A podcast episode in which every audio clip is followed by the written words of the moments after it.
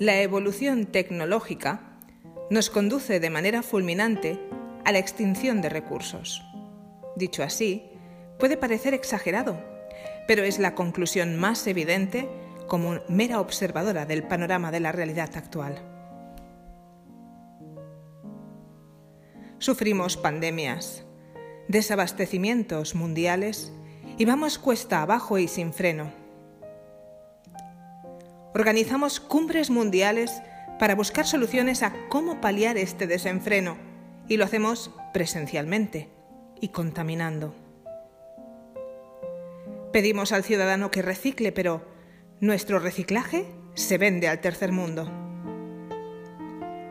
Pedimos que se dejen de utilizar bolsas de plástico, pero si la pagas, la sigues teniendo. A simple vista, las medidas actuales ni funcionan ni resultan demasiado coherentes.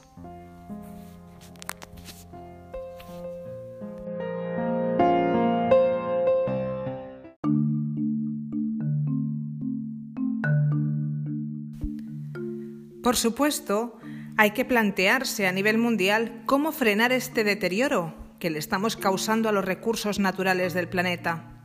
Pero, para ello, no hace falta movilizar vehículos, aviones y transportes oficiales por parte de cada uno de los países asistentes.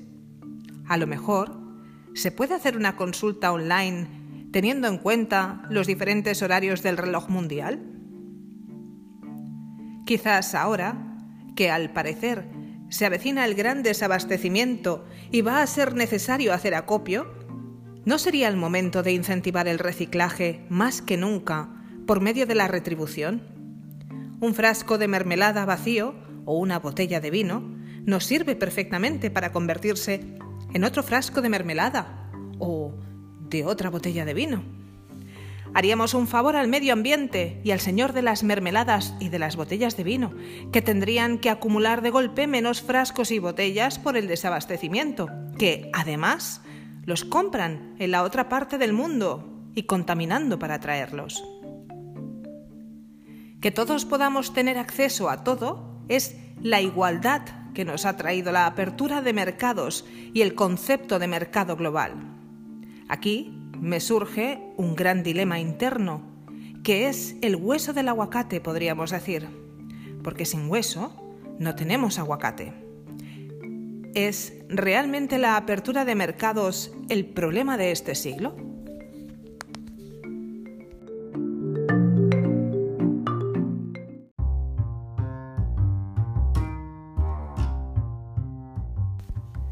Compramos naranjas alemanas porque son más baratas Compramos tecnología en China porque es más barata. Compramos ropa hecha en India porque sale más barato. Puedo comprender que comprar fuera algo que no tengamos aquí salga más barato, pero ¿qué pasa con lo que sí tenemos aquí?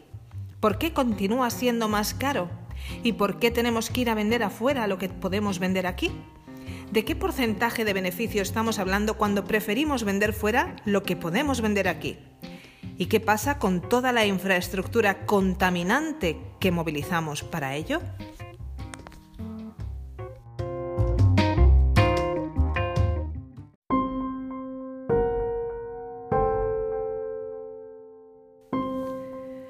Quizás podríamos regular este gasto contaminante. Y es que el hueso del aguacate continúa presente. No somos iguales. No todos los países disponemos de los mismos recursos, las mismas extensiones de terreno verdes, las mismas políticas. La igualdad es un concepto muy mal entendido en este siglo. La igualdad se trata siempre de oportunidades y no todos tenemos las mismas, porque, de hecho, la vida misma es así, una película distinta para cada uno de nosotros.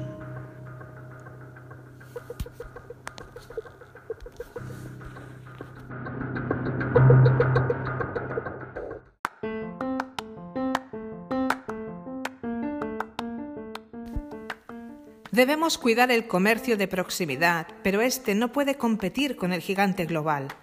Sube los precios o baja el surtido y nos pierde como clientes y entonces acudimos al gigante global y contaminamos por quién sabe para comprar no sé qué muy bien de precio porque aquí nos costaba el doble. Y esto no tiene freno. Es una condena directa al medio ambiente y al pequeño comercio de proximidad y a todos los puestos de trabajo que se generan alrededor.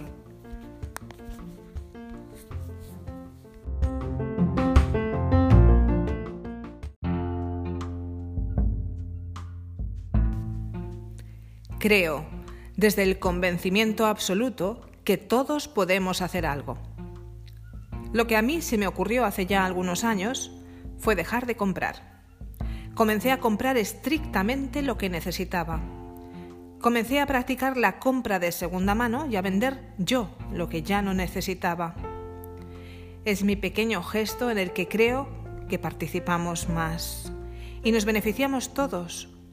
La gran mayoría de compras sobre todo en las ciudades. Son necesidades autoimpuestas o generadas por vivir en un marco social determinado.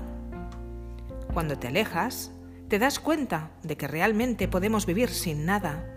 Todo lo que necesitamos lo tenemos en nuestro interior. Casi todo es superfluo. Puede sonar muy anacoreta, y sí, hay que comer y vestirse, es verdad, pero no necesitamos nada más. Y no necesitamos un traje para cada día de la semana, ni comer un buey todos los días, y a esto me refiero. Somos responsables de nuestras decisiones y actos, y es importante no dañar al prójimo ni a lo que nos rodea.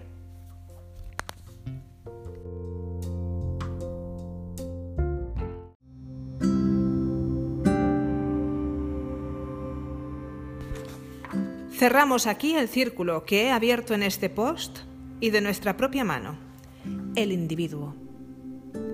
El individuo no debe temer a un gran apagón, un gran desabastecimiento o una pandemia. Yo, como individuo, sé que puedo comer con menos y vivir con menos también. El menos es más, aplica a todo. Cuando te quitas de la sal en la cocina, te das cuenta de que los alimentos por sí mismos ya llevan sal. Pues esto es lo mismo. No hay que tener miedo, hay que ser consecuente. Y la dependencia absoluta de la tecnología a nivel global nos ha conducido a esto, a que un día alguien pueda hacer clic y nos apague. No hay que tener miedo, hay que estar preparados, porque sí, es algo que puede pasar. Las guerras del siglo XXI ya no son con armas de fuego, el poder del dinero sigue siendo la droga más fuerte que ha inventado el hombre, que se ha mostrado incluso capaz de matar por ello. ¿Qué le pasa a un adicto cuando le quitan su droga? Las redes sociales, las nuevas tecnologías están ya en ello. Encima una pandemia. Hay más personas que nunca con problemas de dependencias, ¿Por qué hemos puesto el foco en el exterior y hemos dado más importancia y valor a lo de fuera que a lo que tenemos dentro. Y esto aplica a todos los ámbitos, a las compras globales, a la familia que vive contigo, a las redes sociales y a uno mismo.